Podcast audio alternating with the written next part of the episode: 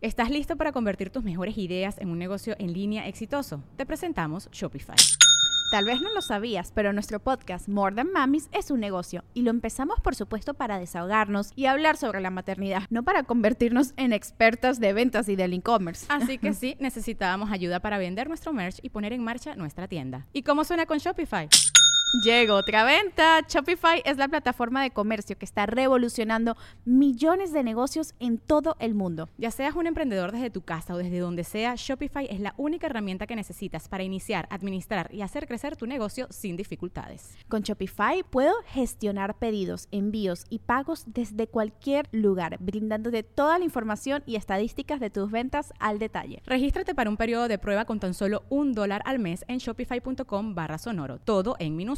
Ve a shopify.com barra sonoro para llevar tu negocio al siguiente nivel. Shopify.com barra sonoro. Estás escuchando Leyendas Legendarias, parte de Sonoro y Producciones sin Contexto. Bienvenidos a esta segunda parte, el último miércoles de febrero, hablando de una amistad muy bonita. Ajá, mientras Borra y Ranferi se mientan la madre antes de empezar a grabar. ¿Todo bien, jóvenes? Sí, sí, todo, bonito. es que algo dijo, güey, que no lo escuché al cabrón. no, pero es que tú y yo tenemos la culpa porque empezamos a decir, no dijo nada. No dijo nada malo, güey, nomás estamos mamando. y yo insultándolo. Perdóname, Rampi. Te quiero mucho. Ya no lo enfoques, güey. Cambia, cambia, cambia la cámara. Sí, ya. De aquí que tenemos el intro, güey, ya. Sí, sí, no. No lo enfoques. Yo vi que te tiró un dedo. No te metes a la toma de Badía, güey. es sagrado Por contrato área, no puedes meterte a su toma, ¿no sabías eso? Yo no tengo contrato. Ya nunca he firmado nada. Rompiste mi línea de sal, güey. Van a entrar los demonios. Pero son demonios chidas. Sí, son los ricos. Ajá. Pero bueno, los dejamos con el episodio 261 de Leyendas Legendarias.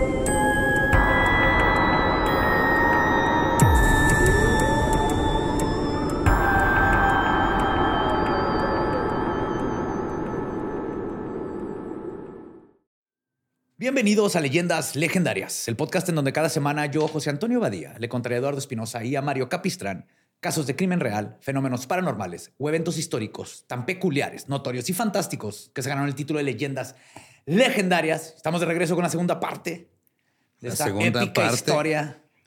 Eh, En esta sí se va a poner ya hardcore el pedo. Sí, ¿no? ya culero, güey. Sí, pero Ok. sigue, siguen estos Siguen dos imbéciles estos, dando y dando y dando, güey. Pero sí, Ay. aquí viene ya la parte heavy. Sí, el otro estaba con música Herb Albert, ¿no? Este ya. Sí. Música más tranqui, güey. Digo, más desmadrosa. Chale, güey. Cuando dejamos a nuestros dos tórtolos tarados en el episodio 1, acababan de cometer su primer asesinato juntos y estaban por comenzar su plan Miranda. A pesar de ser un par de idiotas, tristemente para la población de California lograrían su cometido y su Murder Dungeon cobraría la vida de por lo menos 25 personas antes de que fueran detenidos. No mames, es una reta de foot, güey. O sea, en campo grande, güey. Esos, güey, 25 cabrones, güey. Con un cambio, güey. Con un cambio. Y coach. Y un Sí, aguador. Sí, güey. Esos güeyes, ¿qué? Sí, pues esta es la segunda parte de Charles N.G. y Leonard Lake, los coleccionistas. Charles Ng. Charles Ng. Pues las extrañas desapariciones comenzaron a finales de julio de 1984. La primera que se conoce fue Deborah Ann Dobbs. Me está. La vida había sido cruel con Deb. güey. A sus 16 años, su padre le regaló una palanca de cambios de un Mercedes y le dijo que cuando cumpliera 21 le daría el resto del auto. Qué mierda, güey. Hijo de la Sí, güey, qué mierda, güey. Sí se lo dio a los 21, pero Ah, no era un. Mercedes. Era otra cosa. Otro carro. güey. El- ajá. Pero luego a sus 24... Mercedes. ¿Qué es eso? Mercedes. Meche. ¿Un meche? Sí, Mercedes Vans. ¿Sí qué? Pero luego a sus 24 años su mamá se quitó la vida y al poco tiempo se contagió de hepatitis y cayó en un coma por tres días, pero sobrevivió. Eventualmente se casó con Harvey Dobbs, tuvieron un hijo y ambos habían comenzado un negocio novedoso para la época, la grabación y edición de videos de bodas que publicaban en el periódico. Wow. Ah, Eran tiempos donde no- sociales. Sí. Sí, güey. No, o sea, publicaban el negocio en el periódico y Ah, ellos ok, lo ya hacen en el video. Se anunciaban en el clasificado. Ajá. eh, este, llevan grabamos tu boda, güey. Con su camarota acá de este. Sí, de- porque era carísimo güey, que tuvieras con qué editar, con qué grabar Sí, y mo. todo. Con su cámara de esos que graban directo al VHS, güey. Sí, güey. Yo tuve de esas, güey. Yo también tenía una ahí. Sí. Pues Deb estaba hablando por teléfono con su mejor amiga Karen cuando escuchó el timbre de su casa sonar a las 5.45 de la tarde. Le dijo a su amiga que era el cliente que había agendado para ese día. Al día siguiente, el jefe de Harvey, Stan, ya preocupado porque su colega de 11 años no había llegado al trabajo, recibió un recado de su secretaria. Un tal James Bright había hablado para informar que Harvey y su familia se habían tenido que ir a un viaje a Washington de emergencia Ok. y que no iba a ir a trabajar, pero que todo estaba bien. Ok. Obviamente Stan se preocupó aún más y le habló al padre de Deb. Cuando él tampoco sabía nada del paradero de su hija o con cuño, ambos se quedaron preocupados, pero aún no sospechaban que algo trágico hubiese sucedido. Pero para el segundo día de no saber nada de ellos, Karen le pidió a su esposo que hiciera la vuelta a casa de Deb y George. Ah, de Deb, perdón. George inmediatamente se percató de que algo estaba muy mal, güey. La llave de la puerta principal de la casa estaba puesta en, el- en la puerta y estaba abierta. Entró, ya no encontró a nadie, de volada le habló a la policía. güey. Cuando arribaron los investigadores, encontraron señales de que algo estaba muy mal. güey. La tarja de la cocina estaba llena de agua sucia, había un pañal sucio tirado sobre un mueble, faltaban artículos de la casa y todo se veía como un obvio robo, pero todo parecía apuntar que además habían secuestrado a toda la familia porque nadie sabía nada de ellos. Ujú. Era un bebecito y el papá y mamá. güey. Oh. Doris Murphy, una vecina, le comentó a los investigadores que había visto a un hombre. Todos necesitamos una Doris Murphy en, en nuestras casas. Ok. Este sí dijo bien las cosas, ¿no? Fue así Sí. de. No, "Ah, pues yo vi todo, pero no me, me valió verga. No, no, estás tú pendiente, cabrón, güey. Old school, que todos Ajá. los vecinos siempre están ahí metichándose. Sí, que están acá en la ventana. Obviamente la vecina más chismosa se iba a llamar Doris. Doris. Doris, ajá. la Doris dijo que había visto un hombre oriental sacar una caja grande de la casa y meterla en la cajuela de un Honda blanco estacionado en la casa de los Dubs. Al día siguiente. ¿Cómo es? Como todos. no, igual, que todos son iguales, ¿no? Todos son iguales. Al día siguiente vio el mismo auto regresar al hogar y esta vez vio a dos hombres. Pero el auto no tenía placas y el conductor se dio a la fuga cuando vio que la vecina, que la Doris estaba ahí. La de haber hecho así con los- Sectoreando, ¿ah? Ajá, sectoreando. Pum. ¡Ah! ¡Ah! Estaba, estaba vigilándolos y al mismo tiempo vigilando a ver qué tanto había crecido el pasto del día anterior. güey. Sí, sí. Están al límite, se van a meter en un pedo con la asociación Ajá. de vecinos. Mientras Sí. tejía. Mm. Este, otra vecina, Barbara Speaker, dijo que había visto un hombre chino con lentes oscuros. No sé cómo supo que era chino, pero con lentes Porque los lentes eran más chiquitos. Oye, sí es cierto, ¿cómo No supo? sé, güey, así lo escribió un hombre chino con lentes oscuros. A lo mejor lo olió. eran como los míos. es cierto, pero. Traía arroz frito y un tigre. Kimono. sí es chino el kimono, es japonés. Japonés. Mira, en este punto de cómo madre. va construido el chiste, no importa realmente, güey. Solo estamos así aventando estereotipos hacia lo estúpido y ya. Pues este Con hombre. su turbante. También están en Asia, ¿no? Sí, vamos.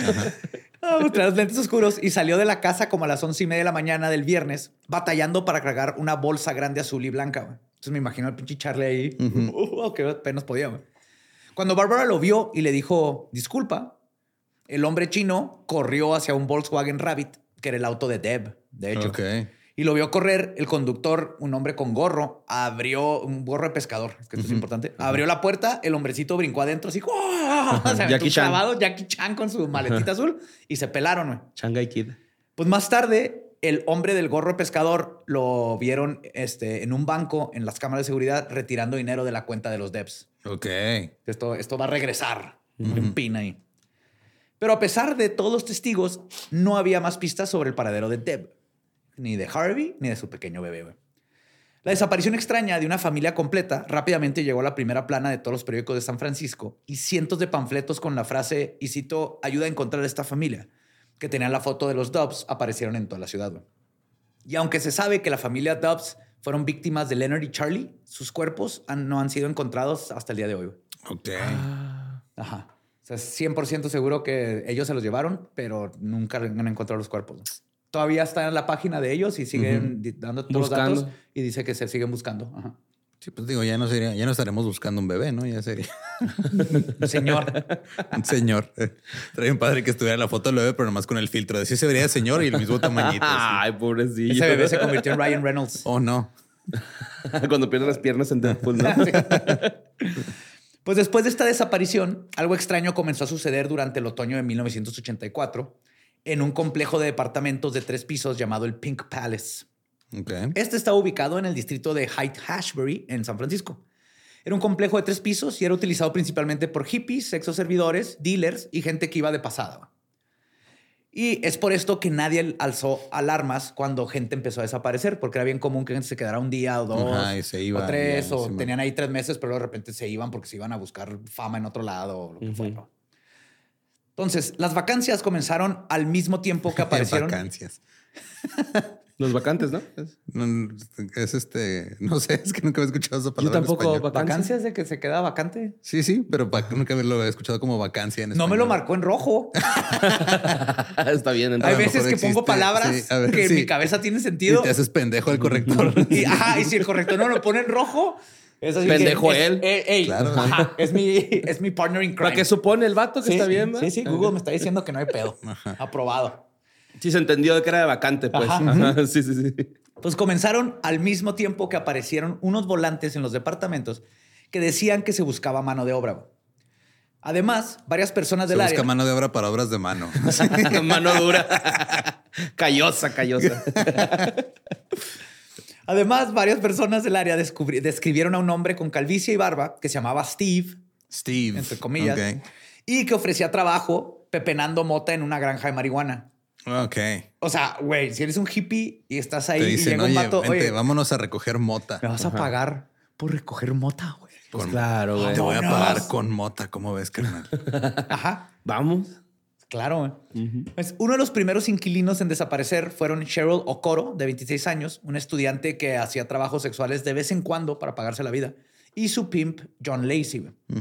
Los padres de Cheryl habían recibido una carta de ella contándoles lo contenta que estaba de poder dejar la calle porque había conseguido un trabajo en una granja. Sí, lo que no entienden es por qué estaba escrito en mandarín, pero bueno. sí. Mira, nuestra hija aprendió mandarín. El rentero de la pareja recibió una carta también diciendo que se habían ido a vivir a otro lado. Oye, y la, Este- y la carta atrás trae tu número de la suerte, ¿no? Hoy conocí no es un sobre, es una galletota.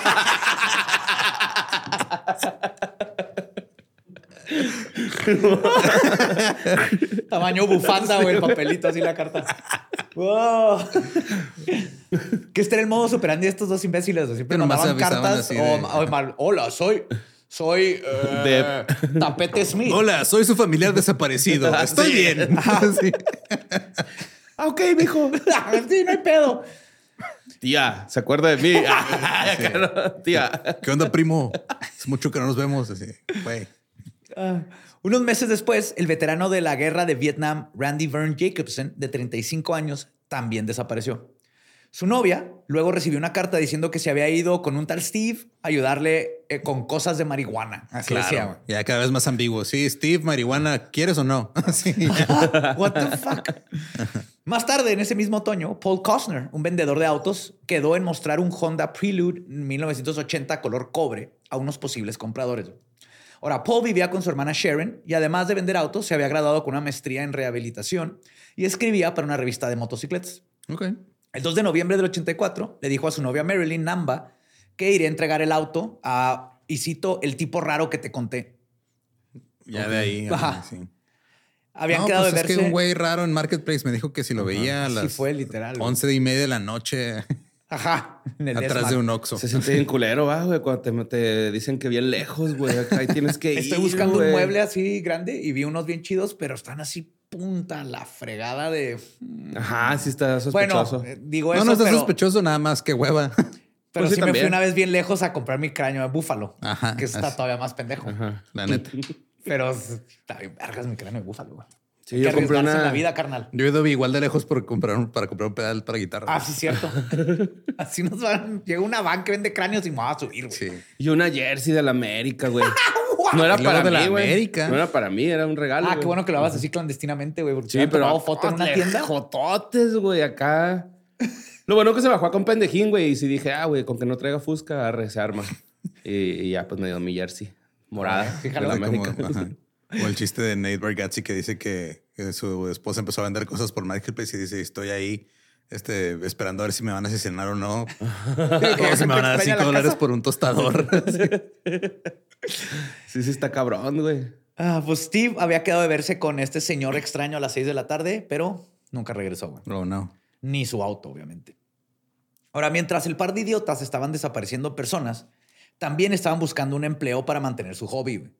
Porque no les dejaba mucho dinero. Se robaban Es lo que podían. Sí, o sea, ¿te acuerdas? las- un- un búnker, las- güey. Las, cosas que tuvimos que hacer antes de que Leyendas pegaran, güey. Todos los trabajos sí. raros, haciendo anuncios para una es- este, clínica de disfunción eréctil y la madre. Todavía no se me quita el sabor, güey, de la boca, güey, de esa madre, güey. Yeah. Llevando el carro de borre a un car wash y la madre para hacer contenido para las redes de alguien más. Así es. Me tumbó el espejo retrovisor, el pinche Ah, sí, ¿sabes? sí. Lo pinche volteo. Ah, güey. Ah, güey. Aparte de lo que sale, lo, lo que cuestan los permisos del Para municipio para un búnker secreto, güey, caro, sí, está carísimo. Pues Charlie consiguió un empleo en la compañía de mudanzas Dennis Moving Company. Gracias a que su hermana Alice le habló a un- alguien que está muy cercano al dueño. Clifford Raymond Partenow. Entonces Clifford y le, este, le tiró paro diciendo, eh, contrata a este güey. Entonces, O sea, este, qué, qué fácil no tener este un perro gigante que mueva las cosas, pues está terminando de la mudanza en chinga. Sí, sí, está pelado. güey. Todo babeado, pero o sea, acá se chinga, güey. Pues le, le dio, le pidió lugar para su hermano. El día que fue a presentarse, ta- fue Leonard con él, güey, con su aplicacioncita de trabajo, pero el güey lo, lo mataron. ¿Lo bandearon?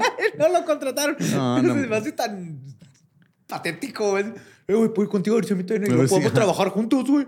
Y luego vamos a, a la hora de la comida, los podemos ir a echar un cigarro y seguir hablando de Operación Yo Miranda. creí que güey, ibas a decir que iba, o sea, iba a llegar este güey, pero con la aplicación del otro, así como su mamá. Así, ah, mira, mijo, ya te puse tus cosas en el folder. No lo dudo, güey. No lo dudo que Leonard, porque Leonard era súper organizado. No dudo Sí. que él le preparó así su- Sus cosas. sus cositas, Mira, güey. Y su aquí está tu solicitud de empleo, aquí está tu carta de no antecedentes penales. Un vaso aquí- de leche y un winnie. güey, de Lo, lo peina con limón antes de irse, va, güey.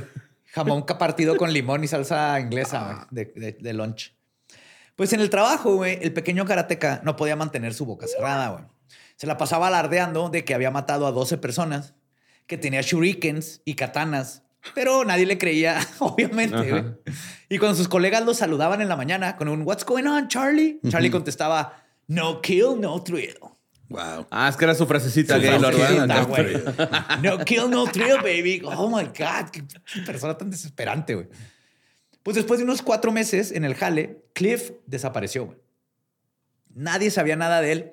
Este, después de haberlo visto una noche anterior, que se fueron varios a traba- del trabajo a pistear, güey.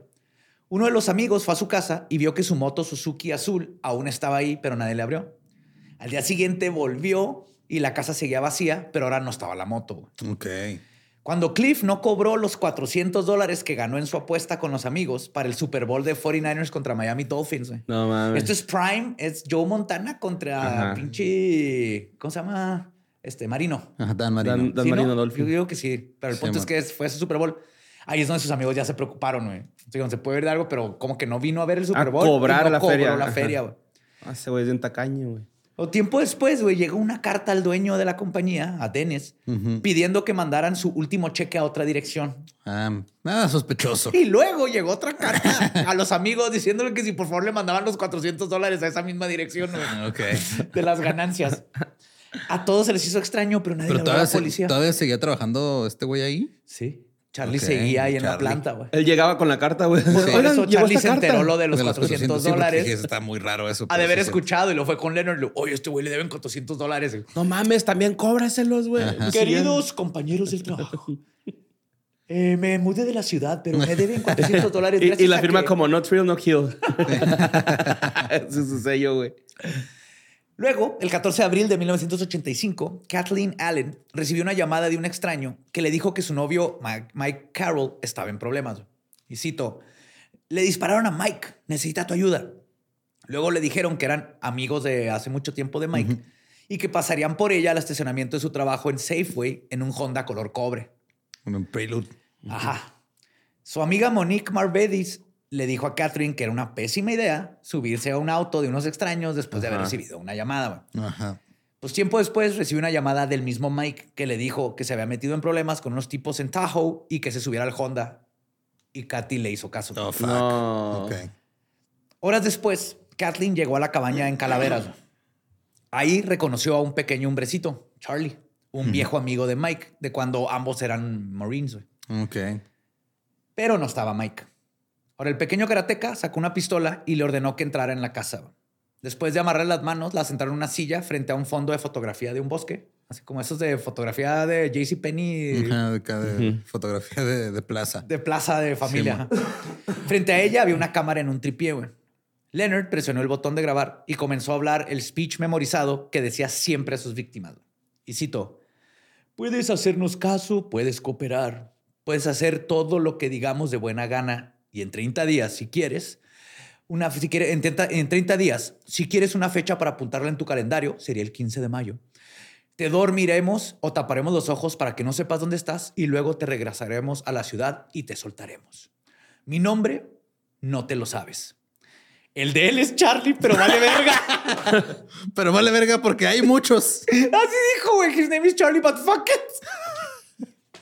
Esto está Hay un chingo, hay un chingo. Sí, sí, está bien, está bien. No sabes dónde estás y lo que puedas decir no nos puede hacer daño. Si no cooperas con nosotros, te pondremos una bala en la cabeza y te enterraremos en el mismo lugar donde está Mike. Después de esto, le pidieron todos los datos que pudieran sobre sus cuentas de banco y las de Mike. cuello. Ajá. Y luego Leonard dijo sus líneas ensayadas de nuevo. Mientras estés aquí, te mantendremos ocupada. Vas a lavar para nosotros, vas a cocinar para nosotros, vas a coger para nosotros. Esta es así su línea como de película. güey. Siempre la repetía contra las víctimas. Después de esto, le fueron indicando que se quitara la ropa. Luego lo obligaron a bañarse con Charlie y lavarse los dientes porque a Leonard no le gustaba la el aliento de cigarro y que quería que estuvieran limpias. Este, ¿Dónde me quedé? Ah, sí. Y a pesar de que Leonard estaba cumpliendo sus asquerosas fantasías sexuales, la verdad es que no podía sentir emociones. Necesitaba estas situaciones extremas para intentar sentir algo. güey. Tenía un gran vacío emocional y su operación Miranda era un intento de llenarlo. güey. Por su parte, Charlie estaba llenando su fantasía de poder. güey. Esta era la única situación en la que se sentía poderoso y en control, al grado de que visiblemente babeaba de la boca. Se le veía así como si tuviera rabia. La- Ok. Qué extraño. Entonces eran dos psicopatías muy diferentes. Pero se complementaban. Sí. Sí. El poder de la amistad. Ay. Pues durante los siguientes días abusaron horriblemente de Kathy. Charlie le había cortado la entrepierna de los panties, porque era lo que le excitaba. Y en varias ocasiones utilizó la ropa interior de sus víctimas para ahorcarlas mientras abusaba de ellas, solo para dejarlas revivir justo cuando estaban a punto de perder la vida. Cabrón. Controlo, control. Ujú. Yo controlo cuando te vi, cuando vives, cuando mueres. Leonard, por su parte. está cabrón eso, ¿no? Sí, es que este es un. Tío, este es Se te pasa tantito y ya valió verga, güey. O sea, Sí, pero si es preciso, güey. No, no creo que le importara. ¿Sabes cómo? O sea, era como si se va, pues se fue. Ajá, si se Ay, va, pues yo ya me ¿cuántos- vine. Ajá. Leonard, por su parte, no se excitaba tanto con el abuso sexual. A él lo que le prendía era tomar fotos y videos.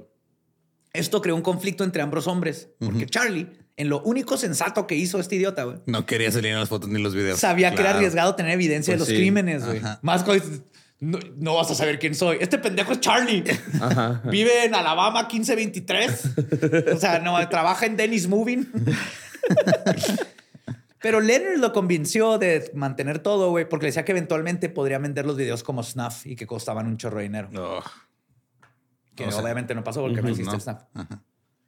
Ahora, las víctimas dormían en el búnker, pero eran llevadas a la cabaña para su abuso y, y que fueran fotografiadas. A Leonard no le gustaba el papel tapiz verde de la habitación donde grababan porque decía que le daba un tinte verde a la piel que no... Sí, ya se ve asqueroso, güey. Sí, güey. O sea, muy, muy pinche Lubeski, güey. Pues una noche, Katy golpeó la puerta de su prisión tan fuerte intentando escapar que dobló las bisagras. Cuando, Ok. cuando Leonard se dio cuenta, se molestó mucho. Es que, se imagina, el, el búnker está así como salido de una montaña Ajá. de bloque, pero por dentro todo era de, de madera, De de, madera. 2x4, de así. Sí, de madera, güey. No era así como que, uh, super búnker, va a aguantar Ajá, una bomba sí, atómica sí. ni de pedo. Sí, o sea, tanto que de golpes doblaron las bisagras. Y más cuando sepamos que serán unos pinches tacaños estos güeyes. Seguro todo está hecho con material así de lo De más baratote, sí. No, ni siquiera, güey. Ahorita voy a llegar justo a- Desmantelaron una casa de, Sí, de güey. todos los güeyes que estuvieron matando antes, ¿no? Son- Necesitamos sí. una bisagra, güey, Simón. Ahorita la bisagra. Quitándola. Ah, güey, pues cuando Leonard se dio cuenta se molestó mucho, la metió a la casa y le tomó más fotos. Y le dijo que sí, y cito, habías notado que no te pido que hagas desnudos completos. Personalmente no encuentro los desnudos muy atractivos. No deja nada a la imaginación. Se lo dijo así como un, ve, te respeto, güey. Como, eh, Pinche Oh, vato wow. pendejo, Sí. güey. Yo soy feminista, güey, le dijo. ¿no?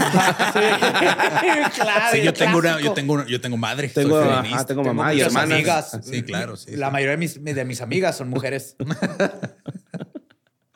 Luego le dijo que le decía lo que le decía a todas las mujeres, güey, que él siempre traía cianuro escondido en el cuello de su camisa güey, y que si algún día lograban llamar la atención de la policía o escapándose, güey, se la tomaría y moriría antes de ser arrestado y que nunca pagaría por sus crímenes. Era parte de su juego psicológico. Pues después de esto, la llevó afuera a dejarla que se fumara un cigarrillo y fue ahí donde Charlie la asesinó. Fuck. Que de hecho el que, el que casi siempre asesinaba era Charlie. Un cigarrillo. Con un shuriken. Pues lo mandaba. Desde, lejos. Lo único que tenían que hacer era disfrazarla de perrito y luego llevarla al veterinario. Esto con ese episodio de South Park. Butters. Sí. Pobre. Ah, güey. pues Leonard y Charlie estaban en un power trip y nadie estaba a salvo. Esto incluía a sus vecinos. Brenda O'Connor, de 19 años, y su hijo de un año, Lonnie Bond Jr., vivían juntos. Lonnie Bond. Lonnie Jun. Bond Jr. Ajá. O sea, lo cual quiere decir que su papá Lonnie era Bond Lonnie padre. Bond. Ajá, Lonnie Bond padre. Ah, eso voy justo. Sí. Iba, iba Brenda, Lonnie Jr., su amigo Scott, fueron a visitar a Lonnie Bond Sr., ahí que era el vecino de estos pendejos. Sí, Lonnie. Bond. Lonnie Bond. Brenda ya había ido en varias ocasiones y detestaba a Gunner y Charlie, porque se le hacían súper creepy, especialmente Leonard, a quien le decía fuckface.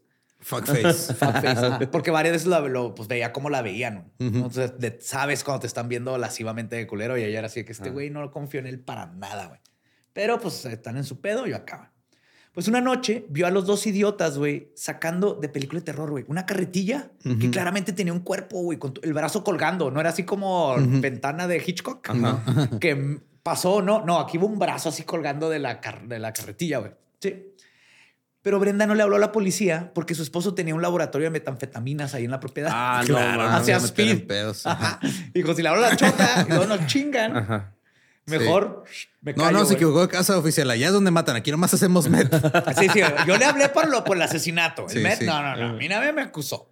Cerrado. Chale, güey. Sí, güey. Una noche, cuando regresó de hacer el mandado, vio el auto de Scott con sus placas que decían Ahoy Matey, A-H-O-Y-M-T-Y, güey, porque era pescador. Ahoy Matey. Sí, De pescador. Estaba estacionado afuera, pero cuando entró a la casa no había nadie, ni su bebé, güey. Se le hizo extraño, pero asumió que posiblemente podrían estar con los vecinos creepy, porque Lonnie le había dicho que los habían invitado a cenar para limar asperezas. Porque sí- sí había Una guerra ahí entre ellos. los dos. No se han peleado ni nada, pero no se caían bien. Chale, Sí, güey. no Estás- mames, este- Está bien culero eso, güey. Sí. Andar fronqueado con tus vecinos. Sí, güey, porque tienes que vivir Todos los tienes que ver todos los días, güey. Ahí están. Cagando la verga. O los puedes invitar a cenar y luego que nadie los vea jamás. También. O embruja su casa. También. Terrorismo paranormal se llama. o sea, sigilos y todo y embrujas la casa para que se- se- ya, Se no, ya no quieran vivir. Pero ahí. luego se embruja la tuya.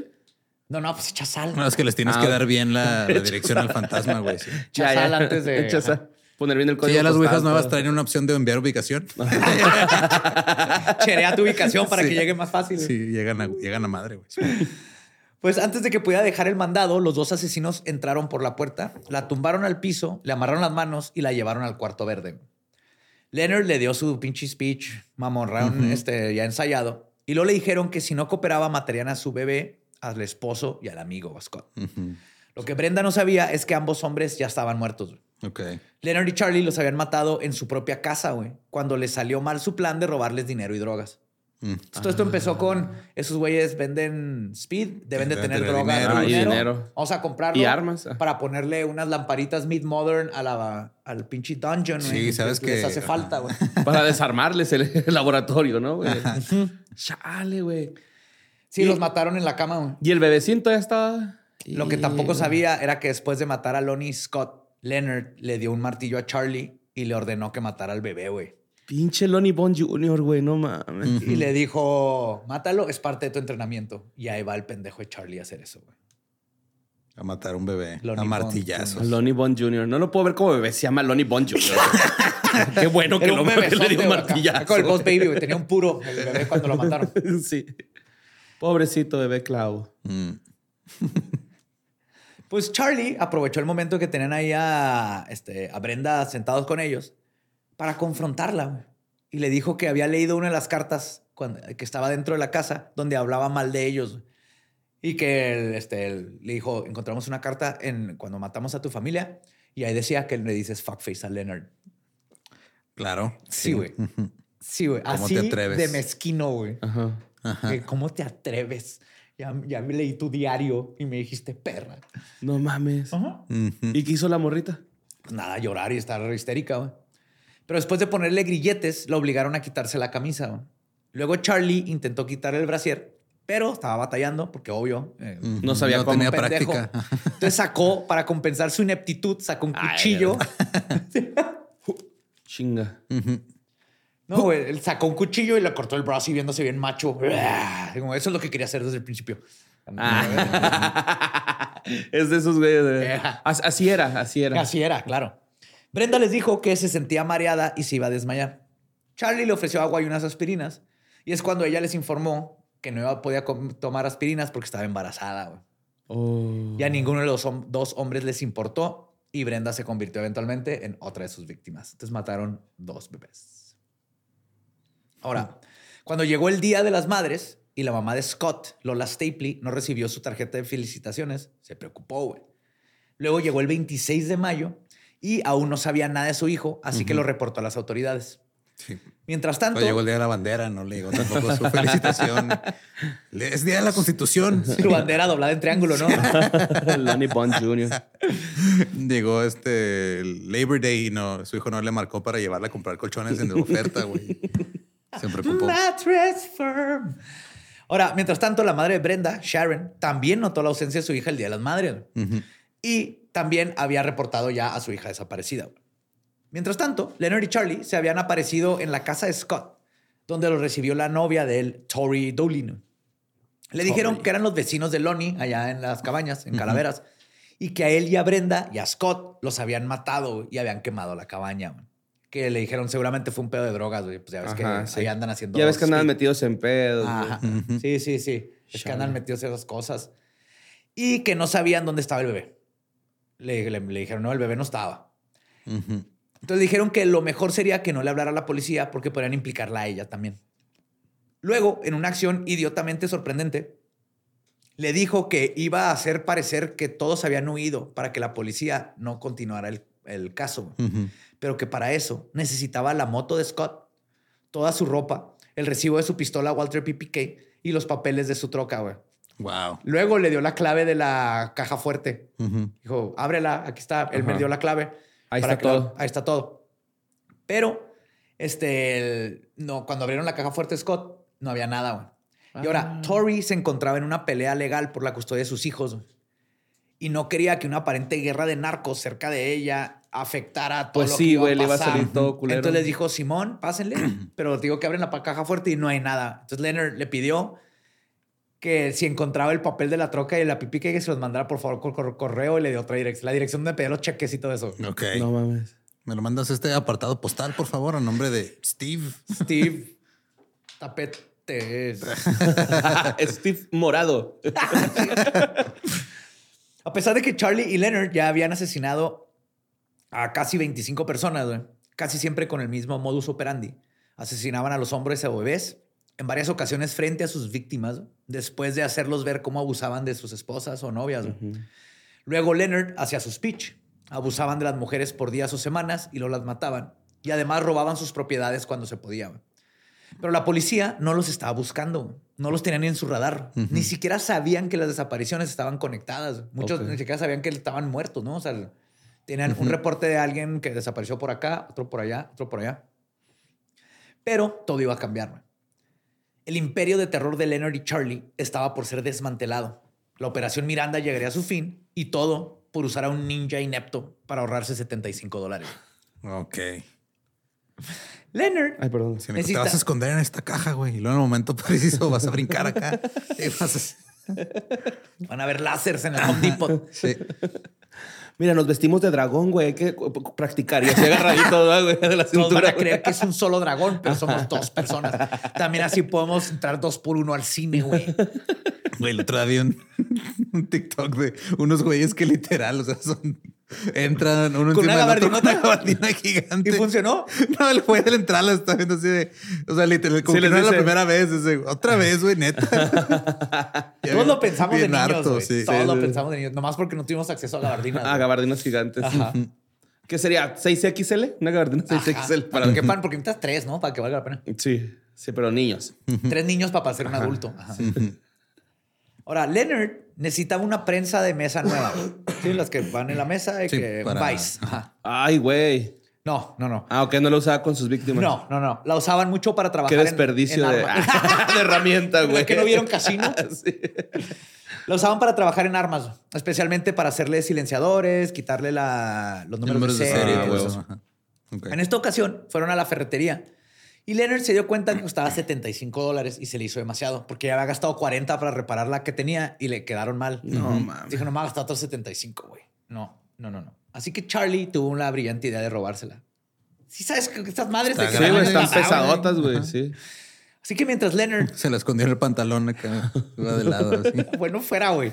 Leonard empezó a distraer a los empleados, a los empleados, güey, acá de, oye, y pues este, ¿cuánto es tres cuartos, pero en, en Imperial? Porque necesito. Oye, es que necesito unos de chupones de, manguera, este. Sí, sí. ¿No tendrás unos por aquí? Se me, se me madrió el alcatraz del perifoleo y entonces me están diciendo que lo que necesito es un albergue trifulco. Es que lo que necesito es una llave nuda, mira. Traigo aquí bien atorado, bien morado. No sé, no sé cómo, si me podrías ayudar. Te puedo enseñar si quieres. Pues entonces está este güey así, güey. Y mientras el pequeño ninja tomó la prensa de 12 kilos No mames. y sigilosamente comenzó a caminar hacia la puerta, güey. Así agachadillo porque está pesada, güey. Enfrente de él, güey. O sea, nomás dijo así como... Por pura casualidad, John Callas, un ex mecánico de United Airlines de 61 años, vio de repente enfrente de él un pequeño asiático que pasa así despreocupado por donde pagas y se empieza a salir de la tienda con, con una prensa, güey. Entonces le dice al cajero, porque los conocía a todos, oye, te pagaron por la prensa. Y le dijeron a Charlie, hey, detente. Charlie simplemente empezó a caminar más rápido, pero no podía correr, Correr con rápido. esa madre de 12 kilos ahí. No mames, es el peor ninja de la historia, güey, No, Charlie, Y güey. lo pasa por atrás del carro y de ahí, ahí como que lo suelta y sale corriendo ahora sí y se cruza la intersección. güey. Entonces John y el cajero no lo persiguen porque vieron que ya había dejado la prensa en alguna parte del Honda color cobre, güey. Cuando van al auto, la cajuela estaba abierta. Aparte, la metió a la cajuela, pero la dejó No, Abierta. me- se- medio abierta. Lo abrieron y no solo encontraron la herramienta robada, sino Olía. que junto a ello había cajas con fotografías pornográficas, una bolsa gigante de marihuana y una caja con ropa de varios este, tamaños y varios seis de Dr. Pepper. Lo normal. No, claro, güey. Chale, güey. Dr. Pepper. Ahora, Leonard estaba adentro viendo toda esta chingadera pasar, güey. Acá era su compa tratando de chingarse una prensa, güey. Y luego pelarse, dejándole evidencia en el carro en el que iban, güey. Pero Leonard Se llega al deja, auto. pongo la evidencia con el resto de la evidencia. Nunca van a sospechar. Se van a distraer con el porno y los cadáveres. Ajá, y no se van a dar no cuenta que me la robé esta madre de 75 dólares. Ah, fucking genius. No mames. Cuando Leonard llega al auto, le empieza a implorar a los hombres que no le hablaran a la policía diciendo que el pequeño asiático era su amigo y que él pagaría por la prensa. Pero era demasiado tarde y la policía ya iba en camino. Ahora, cuando llega la policía, empiezan a revisar el auto y además de lo que estaba en la cajuela, también encontraron una pistola Ruger calibre 22, güey, Ya sin el número de serie. con silenciador, güey. Oh, oh.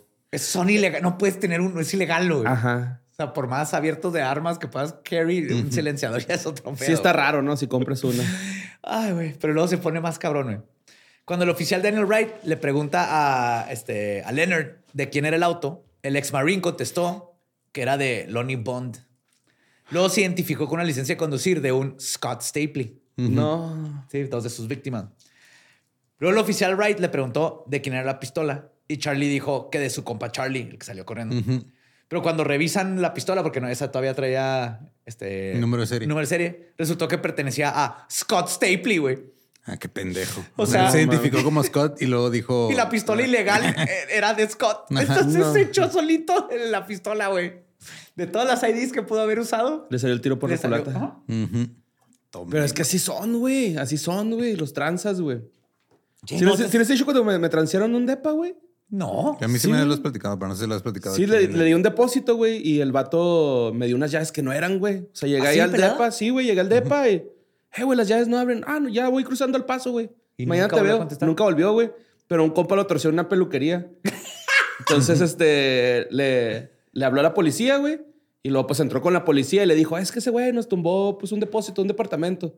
Y el güey así de, no, no, yo nunca lo he visto. Y le marcó y, pues, le sonó el celular. Y lo, eh, güey, pues, no, que no, No me has mames. visto. El güey traía un chingo de ines, dice mi compa, güey, y una pajota de feria. Y que le quería tumbar toda la feria a él. Pero que los shotos le dijeron, no, no, no, ¿cuánto te tumbó? No, pues tanto. Y ahí está su feria. ¿Se lo dieron así? Sí, güey. Ese no es el proceso legal, ¿verdad? No, no es el proceso legal, güey. Pero luego- mínimo y no le dijeron, ya es la, es la justicia más. Sí. Este... No, pues le di 3 mil. Me va a dar que. No, 12. Eran como do- 12, 12, 500. Sí. Ajá, sí. Y luego ya los otros le dijeron, güey. Le dijeron así como que ya, ya nos encargamos nosotros. Pero así como de, le vamos a tumbar la feria a este güey. Claro. Ajá, pero pues nosotros tuvimos justicia. Nos tuvimos a ver a Sí. Desperdiciaste No, para nada. tu dinero en ver a Kings No, vi a Jake Bug, ahí sí lo desperdicié. Ah, esto es nuestro México. Sí, güey. Sí, pero o sea, no es el protocolo, pero así se imparte la justicia sí, en el sí, no, barrio. si no Sí. hubieran sido seis años de la corte a ver qué- si Sí, lo de, encuentran o de no, hecho. y tu dinero nunca lo ves, güey. Tuve que quitar la denuncia en, en este, ¿cómo se llama? ¿Precos? Pues, pues, pues sí, ¿no? Ahí en, en el, ajá, en, en el Yo pongo las denunciatorio. denuncias. en- Pues sí, donde ponen las denuncias. Puedes ponerlas en McDonald's, ¿no? Es lo mismo. Ah, sí, ma- Ahí en el drive-thru dices un- luego una Big Mac combo con seis nuggets. Ahí en la y casa de Ronald McDonald's. a alguien pasa lo mismo, güey. Y un intento de asesinato, por favor. Ah, ¿Cómo se llama esa madre, güey? Se fue el nombre. Previas, güey. Previas, güey. Previas, ajá. Sí, güey, ahí, güey, me tuve que ir a poner denuncia y luego ya tuve que ir a quitar la denuncia, porque ya había recibido mi justicia. Muy bien, justicia done. Ujú, Sí, ma. Bueno, pues además de revisar, al revisar las placas, resultaba, resultó que estaban registradas al nombre de un hombre que había sido reportado ocho meses antes. Ok. Era más que obvio que los oficiales tenían suficientes causas para llevarse a Leonard arrestado. Pero. Pero antes de eso, Leonard pidió permiso para usar el baño. Oh, no. Wright lo acompañó y después de que Leonard terminó, lo oyó que hizo el baño y todo, y se lo llevaron. Charlie, por su parte, llegó a un teléfono público y le marcó a Cricket. ¿Se acuerdan de Cricket, verdad? Ajá. La cricket ahí andaba todavía. La grillo, sí, la que gime grillo. La que Jime Grillo. Moweni. Y le pidió que fuera por él y para avisarle que habían arrestado a Leonard. Mientras tanto, en la oficina de policía de San Francisco, Leonard había pedido una pluma y un papel para escribir una carta a su novia y la policía se lo dio. Luego le dijo la- el, el- el policía, este, ah, no, dijo, cuando acabe de terminar esta carta, les confieso todo. Uno de los oficiales le dijo que cómo planeaba darle, darle la carta a su novia. Y Leonard contestó, y cito, ustedes se la van a terminar dando. Esto estuvo bien ominoso, esto sí, fucking Leonard. Comienza su confesión diciendo que les había mentido, güey. Porque, y cito, siempre le mientes a la policía. Claro. ¿Cierto? Ok. Luego les dijo que su nombre era Leonard Thomas Lake, que tenía órdenes de arresto en el condado de Mendochino. Luego comenzó a sudar profusamente, sus pupilas se dilataron, empezó a convulsionarse y se colapsó sobre la mesa. Leonard se había tomado una de sus píldoras de cianuro que siempre cargaba en No. el cuello de su camisa y cayó en coma en el que estuvo cuatro días antes de que tuvieran que, sopor- que quitarle el soporte vital. No seas mamón, se salió con la suya el hijo de la chingada, Sí, güey. Sí. De hecho, se enteró el policía porque le hablaron, el, el que lo arrestó, pues lo fue y lo dejó y se fue a su casa, ¿no? Ya terminó su turno. Y le hablaron y dijeron, güey, necesitamos que vengas. Dijo, ¿por qué? Lo- necesitamos que hagas un reporte donde digas que le diste chance a este güey de ir al baño porque se acaba de... De morir. De, morir. Se acaba Se de tragó veneno el chingada. cabrón. No mames, güey. Yep. Y Yo, ya creí como... que era, yo creí que era puro pedo que nomás decía eso para Yo asustar a la también. gente. Como No, de... Si era verdad, Sí el era de- cabrón. Si era de verdad. Y estoy seguro que lo hizo él, güey. Así, juntó 100 semillas de manzana, güey. Las molió, güey. Sí lo hacía él. Era Sí, homemade su cianuro, güey. sí, sí. Sí, era, Sí, era cianuro homemade. artesanal. orgánico de libre pastoreo. Tengo el cianuro madre acá. Libre de gluten. Tienen 30 años, ajá. De ahí Libre saco de- mi, mi mole de cianuro. Ajá, claro. Pues como lo predijo Leonard, la carta fue dada a Cricket por la policía, güey. Porque le hablaron para decirle... Se murió este güey. Se murió este güey. Ahí todavía no estaba muerto, ¿verdad? Pero pues ya, estaba- no, ya no salió. Estaba más que en coma en puntos suspensivos. Motherfucker, güey. Sí. Calidad de Gustavo Cerati, güey. motherfucker. En ella pedía perdón a su novia Cricket, a su mamá y hermanas por la tormenta infernal que les caería encima ahora que lo atraparon. Decía, y cito, querida Lynn, te amo, te perdono. ¿Qué? ¿What? Sí, güey. Pinche vato mierda. La libertad es mejor que cualquier otra cosa. Dile a Fern que me perdone, a mamá y a Patty. Perdón por todos los problemas. Con amor, Y al compa Pulpo. con amor, Leonard. No, postdata, no confíen en el chino para robarse cosas de la tienda. Está en meco. Verga, güey. Todo por culpa del pinche Charlie, güey. No, pero Ah, estos dos pendejos iban a caer de una u otra. Fue lo bueno, güey. Fue lo que nos salvó como humanidad de que están los suficientemente pendejos para caer. Si no, no mames. Cricket inmediatamente le habló a Charlie al rancho para advertirle de lo que había sucedido. Y el pequeño karateca empacó su Ruger 22, unas esposas y una cámara de 35 milímetros junto con una toalla y huyó. Porque siempre viajas que llevar toalla. Siempre hay y traje de baño. No importa dónde vayas, siempre lleva un traje de baño. Pero de nuevo, su tía le prestó ahora 400 dólares y lo llevó al aeropuerto internacional de San Francisco, donde tomó un avión a Chicago para irse de ahí a Calgary, en Canadá, a buscar a su hermana y también pues meterse ahí en toda la población asiática que es muy grande en Calgary y no lo van a desaparecer. encontrar. Ok. Sí. Ahora, en 1806, una expedición de, explorador- de exploradores españoles se encontró un antiguo campo de huesos junto a un río en las faldas de la Sierra Nevada. Qué curioso que se lo hayan encontrado y no lo hayan hecho ellos mismos. Ah, no, se lo encontraron. Sí, sí, güey. Decidieron ponerle a este lugar el río Calaveras, que eventualmente se convertiría en el condado Calaveras. Y Leonard y Charlie probarían haber sumado su aportación a esta zona con sus terribles acciones. Cuando las autoridades llegaron este, a conseguir una orden de cateo, Cricket ya había ido a recoger algunas cosas y limpiar. Es que, de hecho, fueron a la casa porque ya sabían Leonard y bla, bla, y estaban con Cricket, pero no tenían orden de cateo. Una detective chingoncísima vio las cámaras y se acordaba porque estaba en el caso de los Dubs. Y así en secreto se aprendió el número de serie y le habló a unos compas de la, en la policía. Le dijo, revisa este número de serie. Y dijeron, sí, güey, son las cámaras reportadas robadas. Y con eso se fueron en chinga a buscar una orden de cateo. Ok.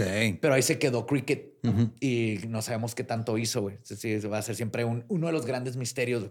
Pinche Pero cricket. entonces, digo que eh, recogió unas cosas y se puso a limpiar. Según ella, luego que ya la hicieron confesar, dijo que nomás había llevado sex tapes de ella y unas cositas privadas, pero... mm, mm, Sí, no, eh, mató más evidencia, ¿no? Bueno, eliminó más evidencia. Sí, sí, sí, seguramente. O sea, porque amaba a Leonard y hacía todo por él. Cuando, cuando entrevistaron que si no le daba miedo Leonard, dijo, no, no, a mí nunca me haría nada. Y se hacía pendeja. Estaba como en, en denial, así de... En Pues es que tenía estas cosas y él pues se iba a su búnker, pero yo, yo, no- yo, Yo a León. yo nunca creí que iba fuera a hacer algo. Ajá. Está claro que tú que ver.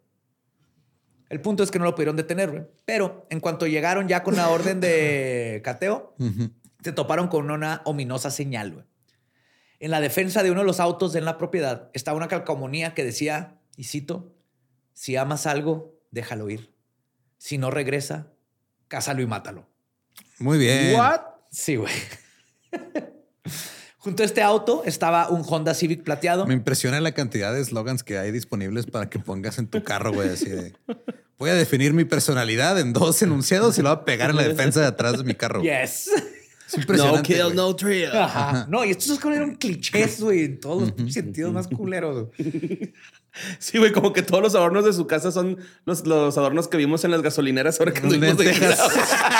Sí, güey, sí, güey. Entonces que tenían snow globes Sí. y Sí. un lava lap, que yo quiero un lava lap, eso sí me gustaron un chingo. Sí, un, un sapito así cargando una botella, güey, de ginebra, güey.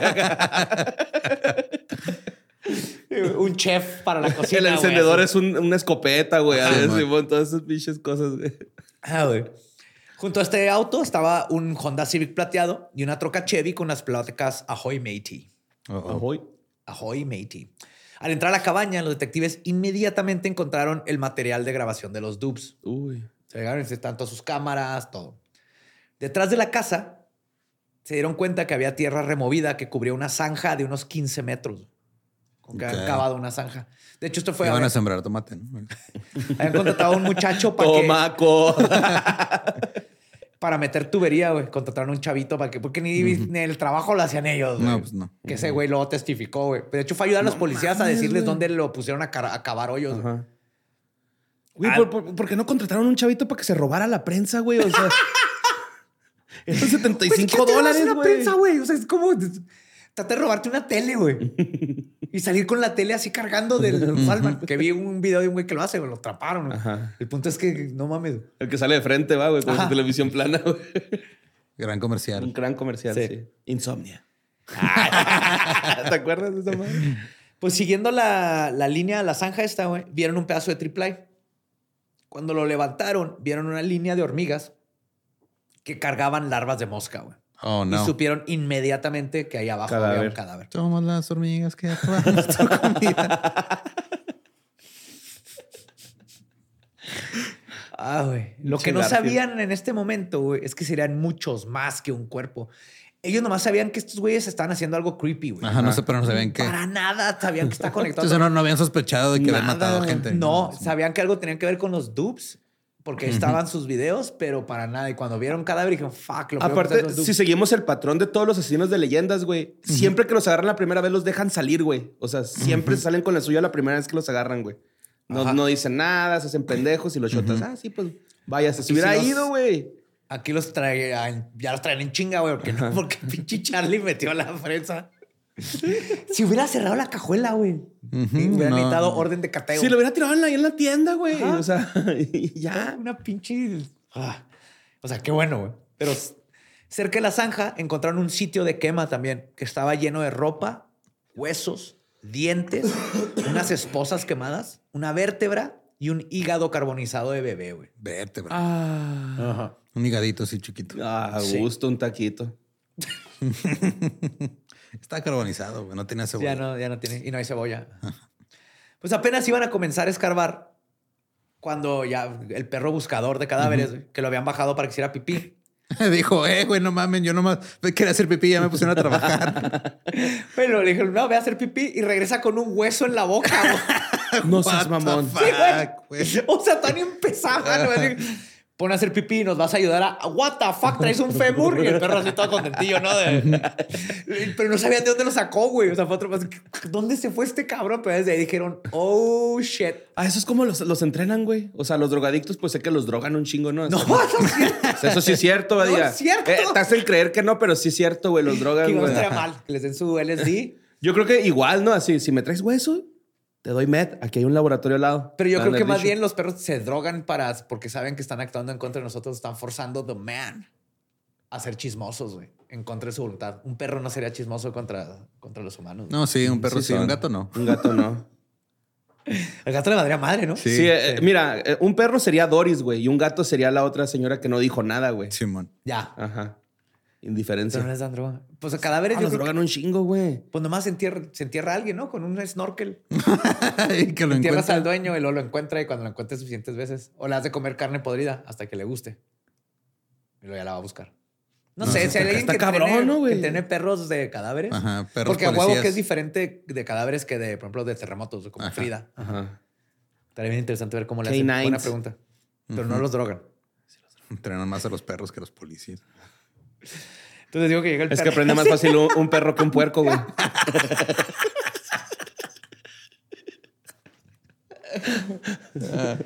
Ay, güey. Pues el lugar era como lo describe el sheriff Claude Ballard, güey. Y cito, algo que no se había visto desde los campos de muerte nazis. En el búnker encontraron esposas y rollos de duct tape con manchas de sangre. Porque digo que el búnker estaba hacia un lado, está la cabaña y el búnker. También se dieron cuenta que como antítesis al TARDIS, el búnker del terror era más chico por dentro que por fuera. Obviamente más chico por dentro que por fuera. Y fácilmente encontraron la puerta secreta, güey. De donde colgaban herramientas. Ahí está la foto. Colgaban herramientas en esos pegboards donde van. Y esa se movía. Ahí adentro eh, encontraron un cuarto que tenía una cama y una cubeta que era usada como baño, una pequeña repisa con perfume de mujer. Había también una camisa, cachucha y sábanas para proteger muebles, de esas que usan cuando te cambias de casa, con los logos de Dennis Moving Services. Ah, la... Bueno, no digo nada porque yo tengo una pluma de LIMS ahí en mi casa, güey. Sí, güey, pero tú no Una eres, pluma del IMSS. pero tú no eres Charlie, que estos güeyes ya sabían que trabajaba en Dennis Moving Services y encuentran todo lo- el outfit de Dennis adentro del dungeon, güey. Pues sí. Pobre Charlie, güey. Yep. Está bien Pobre meco. pendejo. Está sí, bien güey. meco, güey. Espérate. Ahí mismo en el dungeon, güey. Ahí sí rompe el estereotipo, ¿no, güey? Charlie, güey. O sea, está bien pendejo, güey. De más. Aparte de la ropa, había un, un póster de madera, güey, que decía el credo del guerrero. Y tenía así el credo del guerrero, güey. Ok, está bien. Así de, sé vigilante siempre y el universo te guiará. Sé Sí, sigiloso. Como, te- en las como el del gatito. Ajá. Mientras tanto, afuera, debajo del triple encontraron un cuerpo en avanzada descomposición que aún mantenía su afro intacto. güey. Y así es como supieron que era Maurice Rock, un músico que desapareció del Pink Palace. güey. Ok. Cerca de él encontraron los restos de John Lacey, roommate de Cheryl Okoro. Debajo de un gallinero encontraron los restos de Randy Byrne, que había sido envenenado con cianuro. güey. Había tanta evidencia que, que recolectar güey, y tantos restos que desenterrar que se llamó a todos los oficiales disponibles de los condados adyacentes güey, Ayudar. y hasta los coyotes se unieron a la búsqueda, güey. Cuando una manada de ellos desenterraron una bolsa de dormir que tenía un cuerpo adentro, Ah, yo güey. creí que que están cruzando gente. ¡No! por la- y hubo, eh, ¿qué? ¿Te- ¿Le tiramos paro? Sí, sí, mira. No, mira, no. có- córrele aquí derecho. Aquí está el cadáver derecho. Ahí le corres. Y el güey está en México. Ah, cabrón. Me regresaron. Ramírez. Así, Ramírez. Ramírez. Ramírez, regresado. No, sí, coyotes, o sea, estaban acá, de igual que con el perro y el hueso, de repente en la noche llegan y unos coyotes habían sacado un cadáver nuevo, güey, de que estaba en un sleeping bag, güey. Este, de hecho, cancelaron el torneo de golf de policías Uh, y no. todas las vacaciones, güey. No, no me digas eso, Sí, güey. güey, no hubo golf. No hubo golf, no hubo no hubo golf. vacaciones. Sí. Todo por culpa del pinche Charlie y el Lionel. Hasta ahí llegó su pinche maldad, güey. Todo. Y le arruinó la vida a todo mundo estos dos pendejos. Pues en el segundo día de excavaciones, uno de los trabajadores que había ido a ayudar a remover tierra, que contrataron unos con los, este... Unos mexicanos. Sí, sí, sí. Si los coyotes les dijeron, están, están paro y traigo gente. Ahí lo recojo el Home Depot, ahí vengo. que sí, que contrataron a gente para remover la, la, la, la primera capa de tierra. Estaba platicando con unos policías y sintió algo en el piso flojo, Dijo, esto no es normal, güey. Y entonces empezaron a excavar este, con cuidado, ahí a un lado del porche de la casa. Y cuando revisan, se topan con un tambo de 200 litros de plástico que estaba ahí enterrado. Entonces, lo que estaba pisando era la tapa. Dentro estaban dos diarios escritos a manos con fechas de 1983, 1984. Era su capsulita de tiempo, güey. No seas mamón, güey. Pero falta el del 85, güey. Nunca lo encontraron. Y no se sabe por qué. Y lo más probable es que Cricket, pero era el último. O sea, entonces era 83, 84 y 85 es el que falta. Ajá. O a lo mejor no terminó. Donde está de todas maneras. O sea, nunca lo Pues lo en la casa. Ujú. Lo más probable es que Cricket lo agarró. No mames, güey. Ajá. Su cápsula del tiempo. Y obviamente estos eran los diarios de Leonard. Ujú. El 12 de octubre de 1900 1983 había escrito lo siguiente, y cito, Sin cuestión, este diario es aburrido. Hay dos razones para esto. Uno, mi vida es aburrida. Ok. En un día de 30, si tengo suerte, algo interesante sucede. El resto de los días son básicamente yo intentando sobrevivir. Chivato loserzote, güey. wow. Dos, Esa madre así empieza la mayoría de comediantes aquí en Ciudad Juárez en el Open Mic. güey. La mayoría así con esa frase, güey. Había aburrido. Dos, este libro es más como una bitócora, un récord de lo que hago. Si alguien se pregunta por qué uso el término resumido mucho, es porque la profundidad de mis pecados no están aquí. Ay, güey. También encontraron varios álbums de fotos que incluían a las víctimas semidesnudas junto con los ahora infames videos. Luego, como a seis metros del primer tambo, encontraron otro. Ahí habían sobres Ok. Güey, es que esto es cuando eres demasiado anal, como también a, a morderse el trasero. Uno decía Randy y eran los documentos de Randy. Randy, claro Otro decía sí. Katy y eran sus identificaciones. Uno más decía yo. Ah, Y era el- la tarjeta de seguro social y el acta de nacimiento de un tal Leonard Lake. Entonces ya supieron perfectamente.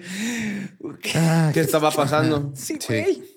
Qué perro miedo, güey, ser chota en ese momento y decir, ah, cabrón. Güey, lo que Yo está- venía a atender un güey que se robó una pinche prensa, güey. Quería ir al pinche torneo de golf, güey. Y ahora estoy aquí escarbando con esos pinches coyotes esos mexicanos, güey. Vale verga mi vida, güey. Iba a llevar a los cabos a la esposa en vacaciones, ya tuve que cancelar todo. Estos Ajá. pendejos, qué pedo. Sí, güey, así fue, imagínate. O sea, los otros policías decían, güey, es que es una película de terror, güey. Esto es Texas Chainsaw Massacre. Esto debería estar sucediendo, güey. What the fuck. Entonces ya en el del yo y a mí. o sea, wow. pues en total la fiscalía declaró que podrían haber un total de 25 cuerpos, pero lo más probable es que más, nomás que había tantas cosas calcinadas, tantos pedacitos que era imposible identificarlo. Es un chingo, güey. Es un chingo. Eh, Que era una reta en un campo grande. Dos equipos y un cambio, ¿o ¿cómo? Y una Sí, güey, pues eran 25, güey, ¿no? Ajá. Pues mientras tanto, la búsqueda por el pequeño karateca estaba en marcha. güey. Sabían que había contactado a una, este, se había contactado con una tienda de armas en San Francisco desde Chicago. Ok. Ahora, ¿por qué habló de Chicago a San Francisco? Pues le habló a la tienda de armas para pedirles que si le podían mandar su Uzi que había dejado ahí en reparación. Porque se había No, hecho que se se mandaban por correo. Ajá. Obviamente la tienda le dijo, No, no, güey, así ser no funciona. ¿no? Ajá. Digo, se la puedo mandar, dime una tienda de armas Ajá, se y la, la puedo a mandar a tienda. esa tienda de armas y ahí ya la puede recoger. Y Charlie se emputó y dijo, ¡Nah! Y les colgó. o sea, ¿en qué cabeza cabe? Oye, güey, te- dejé ahí mi pistola, ¿me la mandas por, a esta dirección? O sea, pendejo, cuéntame una pistola. Y luego una. Uzi, güey, no mames. Una Uzi. Ujú. Pero para cuando la policía se enteró de esto, Charlie ya estaba en Canadá. güey. Ok. Y quizás se hubiera salido con la suya. De no haber sido por sus pésimas habilidades de ninja robatiendas de nuevo, güey. No, Otra, no, ahora no, que se quiso robar. Dos vaqueros sexagenarios, güey, Doyle y Foster, eran ex agentes de policía que ahora trabajaban de seguridad en, en una, en una de abarrotes. güey. Vieron a un pequeño hombre asiático metiéndose una Pepsi y una lata de salmón ahumado en los pantalones. Pepsi y salmón ahumado. Ok. El güey tenía hambre, güey, porque había estado durmiendo abajo de un puente. Y ya se había Ay, gastado el dinero que le dio la hermana, güey. Entonces tenía hambre, güey. Lo detuvieron. Lo que está bien cabrón es que acababan de apostar, no es mamada. Acaban de apostar este Doyle y Foster con otros de seguridad. ¿Quién, iba, el- quién era el primero que trampaba a un shoplifter, güey? ujú. Y fue, fue Doyle, güey. Y fue a pinche Charlie NG, güey. Pero se acaban de apostar, güey. Entonces vieron al pequeño asiático metiéndose la Pepsi y el salmón. Y de hecho, Doyle dice de que lo había visto eso mucho y que por, normalmente, si se da cuenta que era por hambre, nomás Pues lo daban una dejaban. regañada y los dejaban ir. Y creyó que iba a ser un caso igual, ¿no? Así que, ah, pobre chavo, en ese tiempo, bueno, ahorita está peor Canadá, no puedes ni vivir ahí. Ya he visto lo que cuesta como 100 200 dólares unos chicken wings. ¿Crudos? Ah, cabrón, neta. Sí, los precios de la comida están de la fregada, güey, en Canadá. Pero Un este saludo a mi carnal cuenta. Alan que anda allá. El anal. Total que lo ve metiéndose su salmón ahumado en los pantalones. Entonces lo detienen, güey. Pero cuando lo van a llevar a la oficina, Charlie metió la mano en su cangurera, porque obviamente traía cangurera, porque es Charlie el karateca, güey. Y sa- Me imagino con sus chorcitos así camuflaje, güey. Así, güey. y luego su, su, su salmón. y su Güey. Charlie es el tipo de güey que su cartera era de velcro, güey. Estoy seguro. Ay, güey, si tienes cartera de velcro y tienes más de 17 años, ya, güey, ya. ya. Sí, no, no, no, no, no. Así que cualquier Sí, se menos, haga- o sea, debes tener un buen pretexto para tener una, car- una cartera de velcro después de cierta edad. Si tú ya pierdes tu dinero, estás bien pendejo, güey. No, no, es que no, güey, no. Ay, güey. Ay, Entonces lo van, güey. mete o sea, la, la cangurera acá, mete la mano y saca un arma, güey. Los dos hombres forcejearon con él bien cabrón, güey, contra el pequeño karateca. El arma se disparó, le apuntó a Doyle, pero Doyle metió la mano para moverla y pum, y, le dio en la mano, güey. Luego utilizó la técnica de kung fu prohibida del tigre, güey. Ay, güey, la del corazón. La de morderte la mano. es, es el pinche Charlie karateca extraordinario, güey.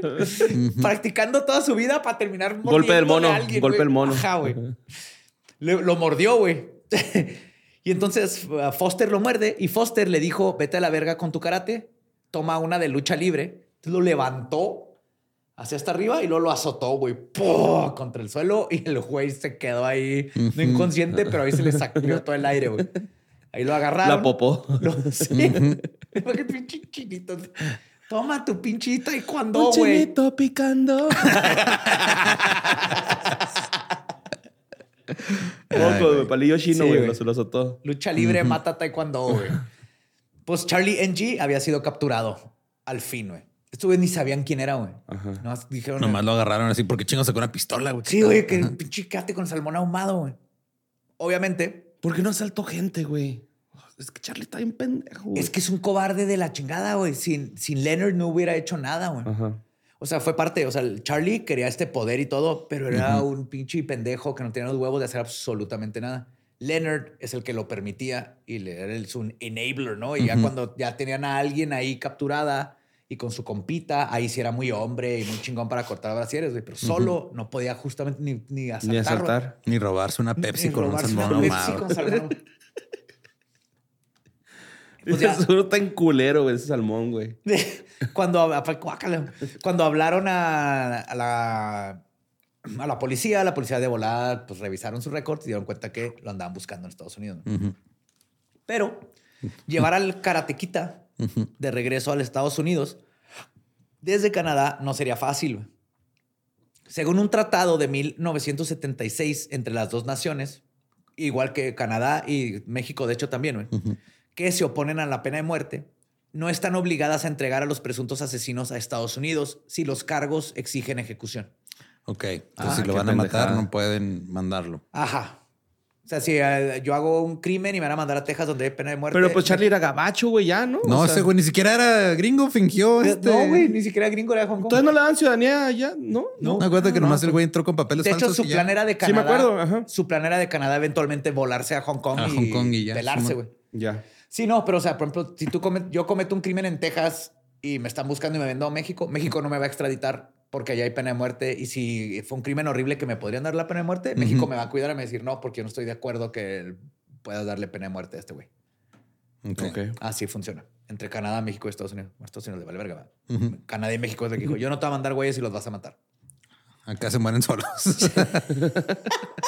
Esto al bote aquí unos días, de aquí no sale.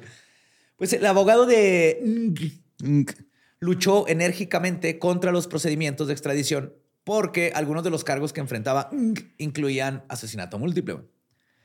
Pues pasarían seis años de que los prisioneros en Canadá tuvieran que aguantar a este insoportable y su antes de que finalmente Charlie pudiera ser extraditado en septiembre de 1991. También en Canadá se quejaron de este güey. Era un asshole en la prisión hasta el 91. Pues después de un larguísimo juicio donde Charlie, siendo Charlie, corrió a varios de sus abogados, ¿no?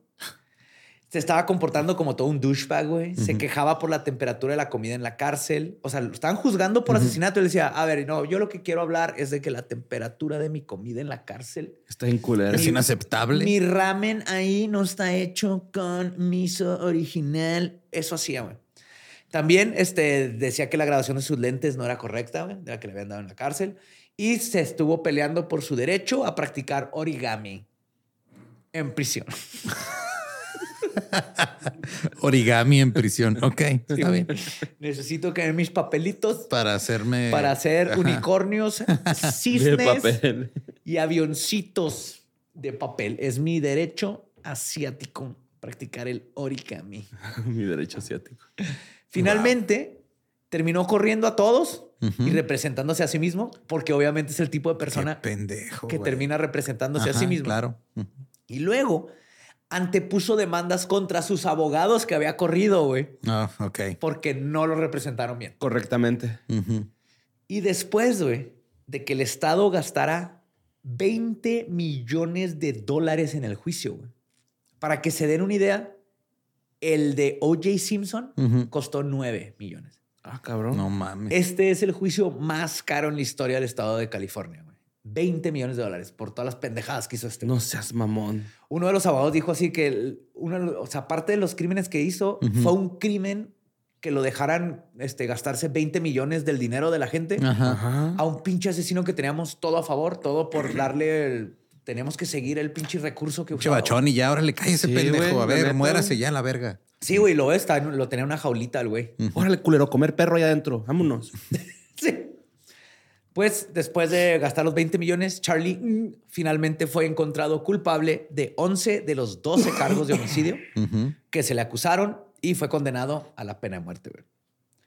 Ahora, son 11 de 12, Ajá, de porque no sé 12 no pudieron ponérselo, liter- pero se sabe que mínimo hay 25 cadáveres ahí. No, ya para qué, güey, ¿no? O sea, ya. Justo, 11. es lo que buscan Ajá. los abogados. Fue de, güey, Ya que lo maten, que no haya duda porque si no se nos suelta. Ya. ¿Y cómo lo, lo ejecutaron, güey? Al día de hoy, el pequeño karateca se encuentra esperando su fecha de ejecución en la prisión de San Quentin, aunque aún tiene apelaciones federales a su favor, güey, que podría utilizar cuando finalmente le llegue el día de hacerse responsable por sus crímenes y cumpla la sentencia que un juez y un jurado de 12 personas pusieron sobre su persona. güey. Entonces ya tiene que casi 30 años esperando. Sí, En prisión esperando que lo ejecuten. Y el pedo es que ahí en San Quentin, desde el 2006, Ajá. no han ejecutado a nadie. Pero el gobernador de ahorita extraditó. O sea, dijo, güey, si alguien van a ejecutar, que sea este pendejo. Pero no se ha movido nada. A mí Suena se me Let Me Be- O sea, está bien que se esté ahí del 30 años y que la sufra, porque no sé si están sufriendo más los presos que tienen que estar a un lado de este pendejo. güey. Aunque también estaría bien que el- le quiten el poder y sienta lo culero que se siente, que te quiten el poder y te amarren una silla y te dejen caer un anvil. Que lo maten con una Con prensa, güey. Con una prensa de Ah, que te dejen 75 caer en la cabeza, ajá. Como- Una prensa de 12 kilos. Danny Trejo fue campeón de San Quentin, güey, de box. Es verdad. Ah, sí, estuvo Sí, en. San Quentin, ¿verdad? Sí, güey, fue campeón de box ahí. Y fue ma- eh, coach de box, güey, un chingo de ¿Qué tiempo. año?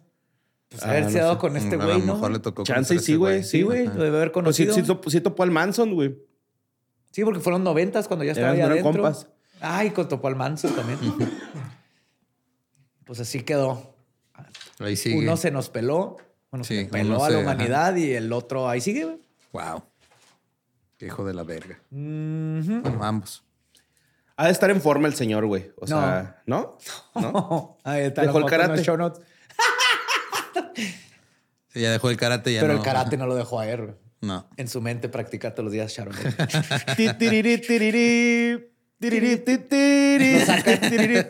Lo sacan las tardes a, a pelear contra, a desmadrar carros. güey. Ah, Street Fighter acá. ¡Choryuken! Pobrecillo. Los vatos que están con. Sí, sí, que hueva aguantar ese pendejo. güey. Qué es madre. Qué culero. Ajá. Que no se ha muerto todavía ese Sí, güey. porque lo bueno que ya están fuera de nuestras vidas, esos Eso dos, sí. esas dos bestias. güey. ¿A toda madre o un desmadre, güey? Pues gracias por escuchar este episodio de dos partes. Sí, acabamos, acabamos ya Se logró. la amistad. El amor de la amistad. Pero la amistad es para siempre, el amor también. A veces Nomás este tipo de amistades sí que no sucede. Amistades tóxicas. Ajá. Ay, no, qué cosas. Pero síganos en todos lados, como arroba leyendas podcast. A mí me encuentran como ningún Eduardo. A mí como Mario López Capi. Ahí me encuentran como el Va Diablo. Nuestro podcast ha terminado. Podemos irnos a pistear. Esto fue palabra de no kill, no thrill. No se olviden de tomar water.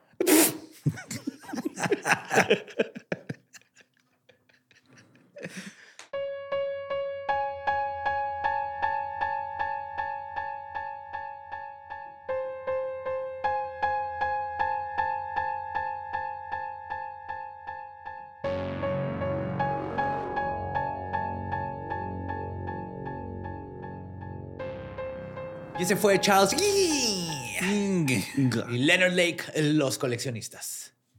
Que se en el infierno. Ajá. Sí, güey, o sea, es que sí que el güey se haya matado con su cosa de cianuro, sí me sacó mucho de pedo, güey. Yo creí que estaba güey. mamando. Todo el mundo, o sea, Ajá. todo el mundo creía que era, Era obviamente bluff, los tapes ajá, y todo, sí. que era un bluff, pero no, sí, él le hacía su cianuro y todo. Y la Cricket la, le ofrecieron este, inmunidad. Inmunidad sí confesaba. Sí confesaba, Ajá. pero la neta no confesó nada. O sea, sí habló de que... pues, ¿No sí, cantó el grillo? Puta madre. Ajá, agarraba mujeres y, y- pero Es que tenía problemas. Decía, decía que se masturbaba viendo fotos de mujeres en su almohada. Ok. Leonard, porque le preguntaron que si era gay. Porque también había matado Hombres. a hombres y todo eso. Dijo, Pero por lo no, regular pues le los- gustan ajá. las mujeres. Y yo, yo lo veo cómo se masturba con... eh, Pero me decía que tenía necesidades, pero pues yo no creo que nunca hizo nada en ese búnker. Yo nunca vi nada. Así se hizo, güey. Ya. Ok. Pero los hombres, digo, según lo que entendí, los mataba como. porque Para quitar sus cosas, Para- ¿no? También sexualmente Dejaba de que le hicieran un blowjob, pero él nunca hacía blowjobs, güey. Sí, claro. O sea, aparte. era, era también como un pedo de poder, ¿no? O sea, como. Porque el primero, pues fue el único que. Yo creo que de vergüenza. porque- ¿Vergüenza? ajá, Ajá. Sí, de Leonard. Porque sí, era, no era recíproco Camán, güey. Sí, Porque güey, era- ¿qué ni es siquiera eso? eran, blow- eran blowjobs gratis. Sí, y lo único que era. Y ni las gracias, quo. cabrón. O sea. O sea, no, no, hay- no hay nada redimible en estas dos personas. kill, no thrill. Nada redimible. No kill, no thrill. No kill, no thrill. Pues, pues, este, yo los quiero invitar a, a que vayan a algunos shows que tengo en puerta. Voy a estar, eh, no, en, en Guadalajara ya no hay boletos, entonces. Pero si van a ir a ver a Alex Fernández ahí el primero de marzo, ahí nos vemos también. Y este en Ensenada, Mexicali y Tijuana, 25, 26, 27 de abril. Y en Costa Rica el 11 de mayo. Eh, todo está en ninguneduardo.com. Boletos y esas cosas. Porque luego si les pongo que aquí a decirle, no, y este boleto este está en tal", No. no. Ujú. Ahí está todo junto, ya. Este, ya Linktree. En el Linktree. No, yo, este, o sea, todavía no puedo dejar así completamente mi pasado, Ned. O sea, yo hice mi propia página en WordPress y la chingada para poner mis fechas. Como Qué ajá. bonito. Ajá, como para- es, como Para ser. sentirme como que hice algo este, por mi carrera. Ah, güey, yo estoy programando ahí en Angel Fire tu página, pero no puedo poner una foto bien en el Word, güey. Yo, pasa. si quieren mis shows, chequen mis historias, güey. Ahí. Así punk. Fácil. Muy bien. Y pues, gracias. Sí. Nos vemos en marzo. Marzo. Empezamos pronto, ya es marzo. Ya Ya, va a ser vamos a la marzo. mitad del año, güey. Mes de, ajá. Ya, ya va a llegar la primavera, ahora sí, no como hace un mes que ya Que llegó. va a nevar mañana. What?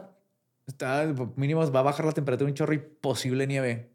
Y, es- y las plantas ya están retoñando porque creen que es primavera, pero apenas es febrero. Está- Estamos de la. Estúpidas. Fue, no, no que fue cierto. en México de Baja Carandas, mamón. ¿Por qué? Ajá. Todavía no, se supone que todavía no, pero bueno. no. Ok. Está raro. Suerte con este, el planeta Tierra. Hasta luego. ¿Estás listo para convertir tus mejores ideas en un negocio en línea exitoso? Te presentamos Shopify. Tal vez no lo sabías, pero nuestro podcast More Than Mamis es un negocio y lo empezamos por supuesto para desahogarnos y hablar sobre la maternidad, no para convertirnos en expertas de ventas y del e-commerce. Así que sí, necesitábamos ayuda para vender nuestro merch y poner en marcha nuestra tienda. ¿Y cómo suena con Shopify? Llega otra venta. Shopify es la plataforma de comercio que está revolucionando millones de negocios en todo el mundo. Ya seas un emprendedor desde tu casa o desde donde sea, Shopify es la única herramienta que necesitas para iniciar, administrar y hacer crecer tu negocio sin dificultades. Con Shopify puedo gestionar pedidos, envíos y pagos desde cualquier lugar, brindándote toda la información y estadísticas de tus ventas al detalle. Regístrate para un periodo de prueba con tan solo un dólar al mes en shopify.com barra sonoro, todo en minúsculas. Ve a shopify.com barra sonoro para llevar tu negocio al siguiente nivel. Shopify.com barra sonoro. ¿Estás listo para convertir tus mejores ideas en un negocio en línea exitoso? Te presentamos Shopify. Tal vez no lo sabías, pero nuestro podcast More Than Mamis es un negocio y lo empezamos por supuesto para desahogarnos y hablar sobre la maternidad, no para convertirnos en expertas de ventas y del e-commerce. Así que sí, necesitábamos ayuda para vender nuestro merch y poner en marcha nuestra tienda. ¿Y cómo suena con Shopify?